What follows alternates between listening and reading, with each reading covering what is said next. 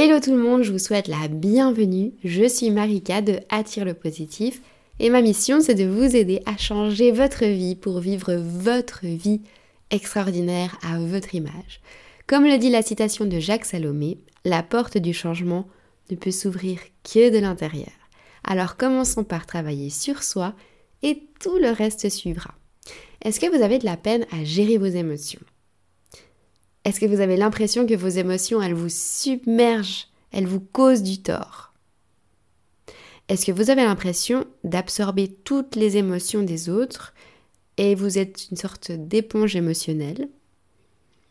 Parce que moi, j'étais exactement comme ça avant. J'étais très souvent submergée par mes émotions et j'ai souvent rêvé de plus en ressentir du tout tellement que ça me gâchait la vie. Et je sais que c'est quelque chose qui est très commun chez les personnes hypersensibles, les personnes hyper émotives. On ressent beaucoup d'émotions, mais le problème c'est qu'on ne sait pas toujours quoi en faire.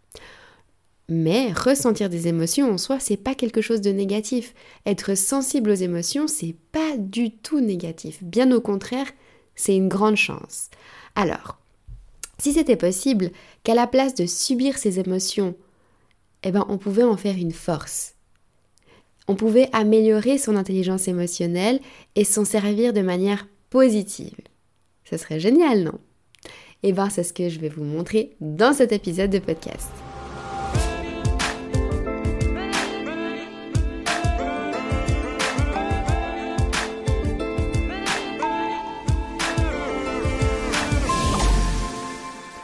L'intelligence émotionnelle, qu'est-ce que c'est? En fait, L'intelligence émotionnelle, c'est la capacité de puiser dans ses émotions et de les transformer en force pour les utiliser euh, bah, pour améliorer sa vie et celle des autres. Et avoir une bonne intelligence émotionnelle, ça peut vous aider à faire plein de choses. Entre autres, ça peut vous aider à avoir des conversations inconfortables sans blesser la personne en face de vous. Vous pouvez aussi réconforter des gens qui sont tristes, qui sont mal, qui pleurent, etc. Vous pouvez gérer vos émotions à vous quand vous êtes stressé, dépassé, énervé, triste, peu importe les émotions que vous ressentez, vous savez les gérer. Et vous pouvez aussi améliorer les relations personnelles que vous avez et aussi les relations professionnelles que vous pouvez avoir. C'est clairement des compétences qui vraiment améliorent la vie en général, la vie personnelle, la vie professionnelle savoir améliorer ses relations personnelles et professionnelles et gérer ses émotions, c'est deux choses hyper importantes. Alors, contrairement au QI, qui reste le même durant toute la vie, l'intelligence émotionnelle, elle peut être développée, elle peut être améliorée. Et en fait, l'intelligence émotionnelle, c'est par exemple avoir une capacité à identifier, à décrire ce que les gens ils ressentent, sans pour autant être submergé par ses émotions. D'accord? C'est avoir conscience de ses forces, de ses limites personnelles. C'est avoir confiance en soi, s'accepter comme on est. C'est savoir accepter ses erreurs, lâcher prise sur ses erreurs.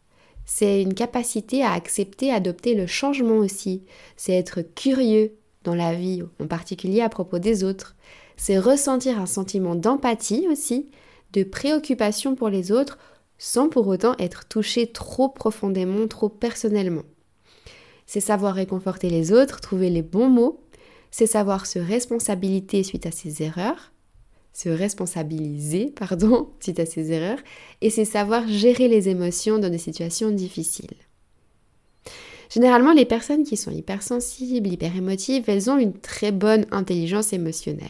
Elles ressentent beaucoup les émotions des autres et les leurs aussi. Mais le problème, c'est que quand on est hypersensible, on ressent trop fortement toutes ces émotions. Du coup, on doit quand même améliorer son intelligence émotionnelle. C'est pas parce qu'on ressent beaucoup d'émotions, qu'on est très sensible aux émotions, qu'on est empathique, que l'on a une bonne intelligence émotionnelle. Parce qu'on se laisse trop submerger par ces émotions. L'intelligence émotionnelle, c'est une sorte de balance entre ressentir les émotions, mais savoir les gérer. En fait, c'est pas le fait de ressentir fortement les émotions qui est négatif. C'est de pas savoir tourner ces émotions-là en force.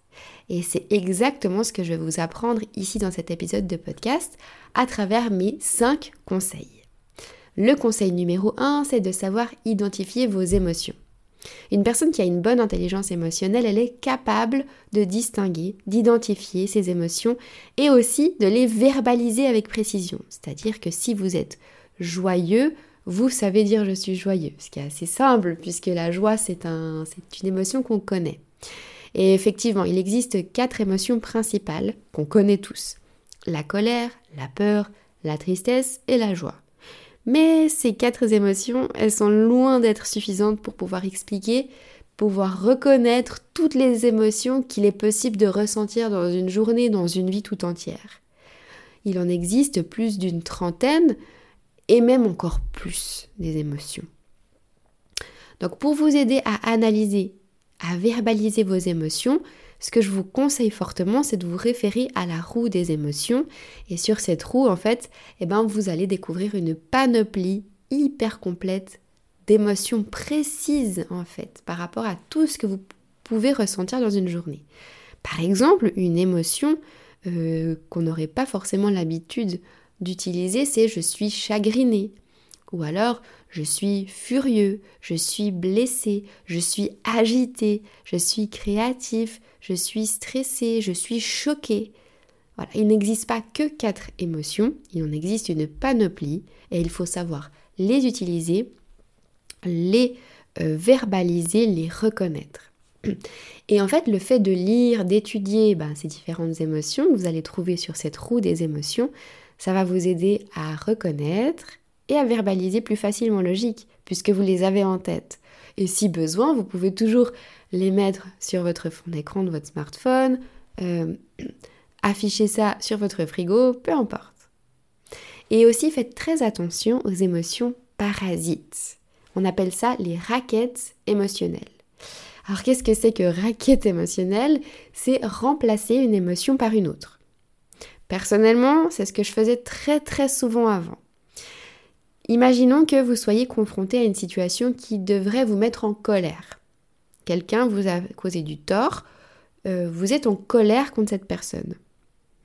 Et en fait, à la place d'être en colère, c'est-à-dire de montrer physiquement des signaux de colère, ou même de vous sentir en colère, eh ben vous vous sentez profondément triste ce qui est complètement incohérent avec la situation.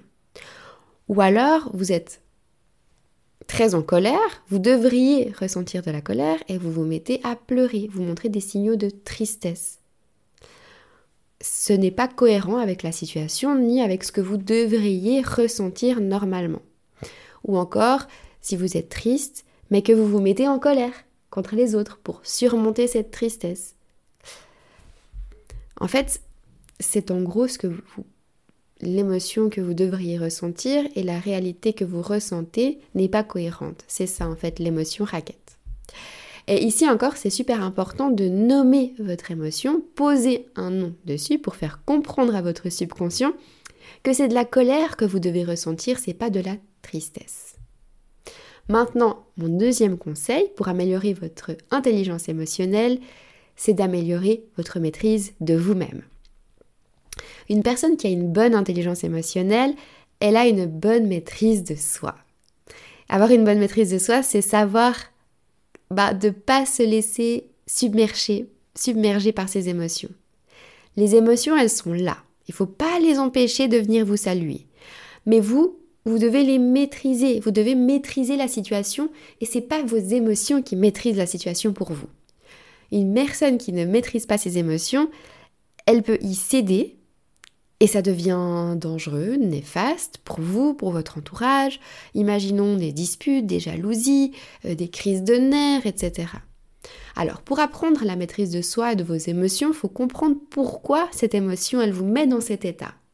Et en fait, avant d'agir, avant toute action que vous pourriez effectuer, prenez de profondes respirations, prenez du recul sur la situation. Alors, je sais, c'est facile à dire maintenant que tout va bien, mais essayez vraiment, parce que c'est pas juste des mots. Faites-le vraiment. Prenez une profonde respiration. Prenez du recul sur la situation. Posez-vous des questions clés. Et je vais vous donner ces questions clés. Pourquoi est-ce que je ressens cette émotion? Est-ce que j'ai déjà ressenti cette émotion dans le passé? Pourquoi est-ce que cette situation, elle me touche autant? Et la plus importante, pourquoi est-ce que j'ai envie d'agir? Qu'est-ce que j'attends de cette réaction? Et aussi, n'hésitez pas à prendre congé d'une situation qui vous met mal à l'aise, qui vous énerve ou qui vous, comment dire, qui vous pousse à effectuer des actions, à perdre la maîtrise de vous-même. Et vous allez quitter cette situation, vous allez réfléchir, prendre du temps pour répondre à ces questions que je viens de vous citer, et vous pourrez retourner à cette situation une fois que vous serez calmé. Maintenant, mon, troisième conseil pour euh, améliorer votre intelligence émotionnelle, c'est avoir de l'empathie. Attention, de l'empathie positive. Je vous explique. Alors non seulement vous devez comprendre vos propres émotions, maintenant vous savez, mais il faut aussi comprendre, cerner et savoir réagir aux émotions des autres. C'est-à-dire ressentir de l'empathie pour les autres. Alors je sais que les personnes hypersensibles, hyper émotives, elles savent faire ça. Mais je vais quand même faire un petit rappel. Pour montrer de l'empathie envers quelqu'un, vous pouvez utiliser l'écoute active.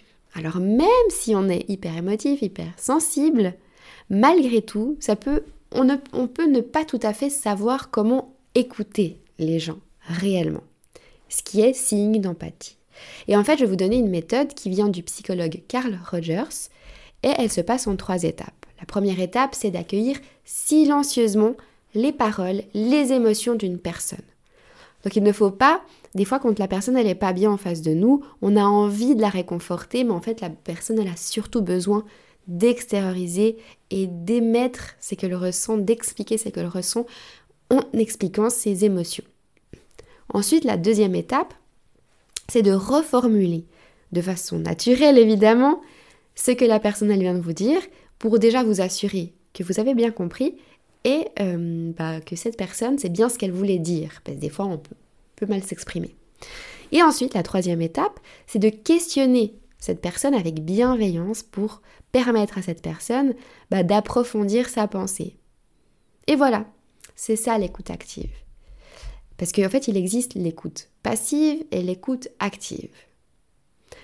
Alors l'écoute passive, comme je vous l'ai dit, ce serait par exemple d'essayer de réconforter cette personne à tout prix ou alors euh, ne, ne pas l'écouter. Et l'écoute active, c'est ce que je viens de vous citer. Un autre moyen d'améliorer son empathie, c'est de se mettre à la place des autres. Et vous allez vous dire, mais qu'est-ce que je ressentirais si j'étais dans sa situation? Vous allez vous imaginer activement comment ça doit être de passer cette expérience exactement et euh, comment faire en fait pour atténuer certaines difficultés pour pouvoir justement ensuite aider la personne à aller mieux. Et une dernière astuce pour améliorer son empathie, c'est de lire entre les lignes et d'essayer de comprendre le langage corporel de la personne. Vous allez analyser ses expressions faciales, la gestuelle de la personne, sa manière de se tenir, etc. Mais voilà, je sais que ça c'est quelque chose que généralement les personnes hypersensibles ont pas mal de facilité à faire, bien que des fois ça peut quand même être difficile. Mais le problème que les personnes hypersensibles vivent le plus souvent, c'est plutôt l'inverse. Elles ont tendance à être des éponges émotionnelles. Et ça, ce n'est pas faire preuve de bonne empathie, d'empathie positive. Donc, être une éponge émotionnelle, ce n'est pas être forcément, empathique de manière positive. Et c'est ce que je rencontrais comme problème avant. Ce n'était pas tellement le fait d'être empathique qui me posait problème, mais c'était de ne pas absorber toutes les énergies, les émotions de l'autre personne, comme une éponge. Et la solution pour vous éviter d'être une éponge à émotions, c'est en fait assez simple, mais c'est demande évidemment de l'entraînement. C'est de vous, de vous créer une sorte de bulle autour de vous. Une bulle imaginaire, mais bien réelle dans votre tête, une bulle de protection autour de vous qui laisse pas traverser les émotions des autres. Donc vous entendez, vous compatissez, mais vous n'absorbez pas. Et encore un autre moyen pour ne pas être une éponge émotionnelle, c'est de ressentir de la gratitude. Parce que généralement, quand quelqu'un nous raconte quelque chose de triste, de négatif, sur une situation qu'elle est en train de vivre, qu'est-ce qui va se passer? On va se sentir obligé de se sentir mal pour elle, pas seulement quand elle est là et qu'elle nous explique, mais même plus tard dans la journée. C'est ça être une éponge émotionnelle, c'est de se sentir limite obligé d'être triste pour cette personne alors que chez vous tout va bien. Et en fait, ce qu'il faut vous dire justement dans ces situations-là, pour éviter d'être une éponge émotionnelle, c'est plutôt de ressentir de la gratitude de votre vie, pour votre vie, de, de la chance que vous avez, que cette personne, elle, rêverait d'avoir à votre place. Et finalement, ressentir de la gratitude pour votre vie, pour ce qui va bien dans votre vie, vous permet de ne pas être une, une éponge émotionnelle de vous permettre d'être heureux même si les autres ne le sont malheureusement pas. Et maintenant, mon conseil numéro 4, c'est d'analyser les situations répétitives. Quand vous entrez dans une émotion intense, vous allez vous poser quelques minutes et vous allez essayer de vous souvenir des moments dans votre vie passée où vous avez ressenti les mêmes émotions, les mêmes sensations. Vous allez observer comment vous avez géré cette certaine situation dans le passé. Et vous allez vous rappeler peut-être des choses que vous n'avez pas aimées, la manière dont vous avez géré mal cette situation. Et vous allez maintenant définir comment vous aimeriez gérer cette situation cette fois-ci.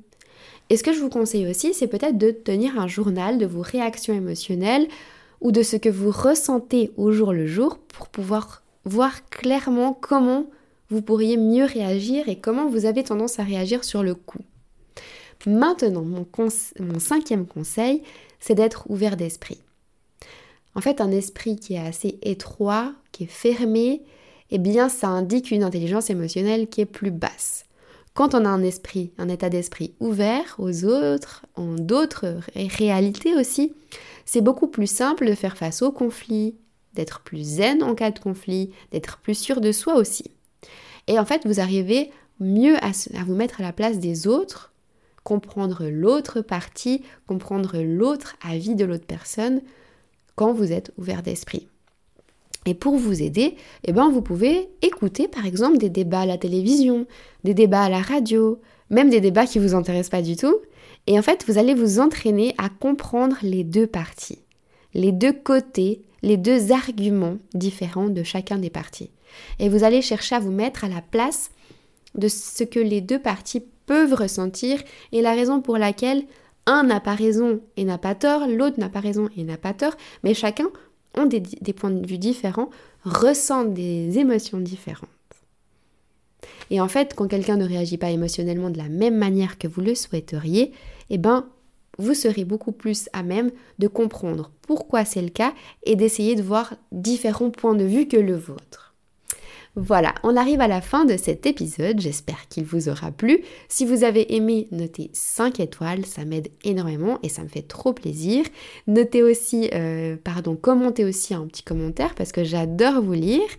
Et voilà, euh, et si vous êtes intéressé par découvrir en profondeur qu'est-ce que l'hypersensibilité et en faire votre force, il y a également l'épisode de podcast à ce sujet, je vous mettrai le lien dans la description. N'oubliez pas de vous abonner à la chaîne et moi je vous dis à la semaine prochaine, même heure, même endroit.